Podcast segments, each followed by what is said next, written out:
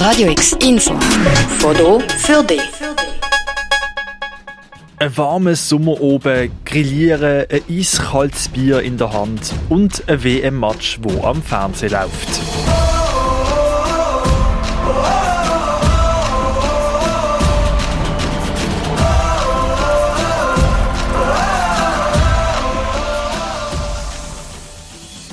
Fußball kann so etwas Schönes sein. Aber es kommt nicht selten vor, dass der Fußballsport auch negative Schlagzeilen schreibt. Sexismus, Rassismus, Homophobie, Antisemitismus. Das Festival Das andere Sommermärchen, Fußball, Minderheiten und Tabus in der Fußballkulturbar die Offensiv befasst sich mit diesen Themen.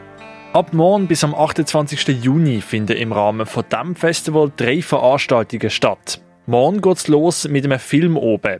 Anpfiff in Kurdistan heißt der Film. Da geht es darum, dass äh, ein Team aus dem Bündnerland begleitet wird an eine alternative Fußballweltmeisterschaft in Kurdistan, wo äh, Länder und, und Regionen äh, von der Welt teilnehmen, wo entweder nicht FIFA-Mitglied sind oder eigentlich auch nicht äh, offiziell anerkannte äh, Länder. Sagt der Benedikt Pfister, Geschäftsleiter vom Didi Offensiv.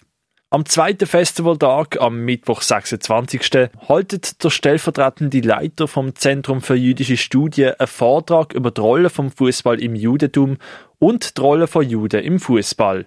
Da geht es jetzt mehr darum, auch ähm, um die Auseinandersetzung mit der Religion und dem Fußball. Wie, wie, welche Rolle spielt der Fußball in der Identität von einer Religion? Ähm, und da bin ich sehr gespannt, was uns der Herr Petri wird erzählen. Zum krönenden Abschluss vom dreiteiligen Festival wird nochmal ein Film gezeigt. Lara Dickenmann liebt Fußball und Frauen, heißt der Film. Der Doc-Film begleitet Lara Dickenmann in der Qualifikation zur Weltmeisterschaft. Und natürlich ist dort der Hintergedanke gesehen, dass sich die Schweiz für die Weltmeisterschaft wird qualifizieren. Das hat sie leider nicht gemacht. Darum zeigen wir den Doc-Film natürlich auch so ein bisschen mit, mit Wehmut, weil wir eigentlich die Schweiz sehr gerne dabei gehabt hätten. Aber anhand von dem Doc-Film lässt sich auch sehr gut äh, das Thema Homosexualität äh, besprechen, wo man nachher in der Diskussion, was anschließend an den Film gibt, auch ein bisschen breiter fassen. Also da geht es dann nicht nur um Frauenfußball und Homosexualität, sondern allgemein ähm, um, um Homosexualität im Fußball.